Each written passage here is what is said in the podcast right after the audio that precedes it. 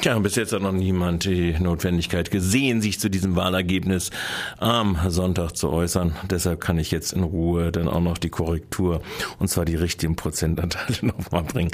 Stadt Freiburg das Wahlergebnis bezogen auf die Zahl der Wahlberechtigten 154.522 in Freiburg, länger als drei Monate ansässigen mit deutschem Pass Einwohnerinnen die Zahl, die stärkste an erster Stelle liegt, mit einem Prozentanteil von 23,91 Prozent die Zahl der Nichtwählenden. An zweiter Stelle folgt die CDU mit 23,41 Prozent.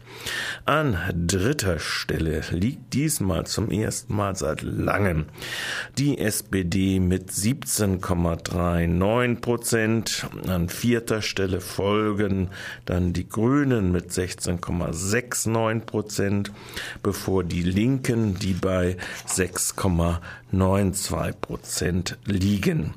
FDP liegt bei 3,46 Prozent, Piraten bei 2,6 Prozent und, oh, da ist die AfD ja weiter sogar noch, sehe ich das richtig? Tatsächlich, die hat da sage und schreibe 270 Stimmen mehr bei 2,7 8 Prozent. Soweit also das Wahlergebnis ausgedruckt auf die bezogen, bezogen auf die Zahl der Wahlberechtigten. Selbstverständlich kassieren die Parteien nur auf die Zahl der gültigen Stimmen und ihre Anteile bezogen auf die gültigen Stimmen.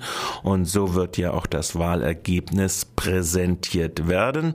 In diesem Jahr war es ja zum ersten Mal so weit, und das lässt sich jetzt hier nochmal ergänzend sagen, dass beinahe mit 42,2 Prozent es möglich gewesen wäre, der abgegebenen gültigen Stimmen, eine absolute Mehrheit der Mandate im Deutschen Bundestag zu bekommen.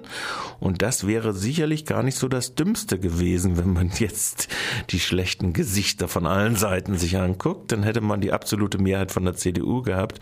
Und diese Politik für Europa und dieses, diesen äh, bitteren Gang in Bezug auf äh, das, was die CDU mit diesem Stimmenergebnis dann hätte machen können, das wäre in der Tat ein richtig gehend spannendes Erlebnis in den nächsten vier Jahren gewesen.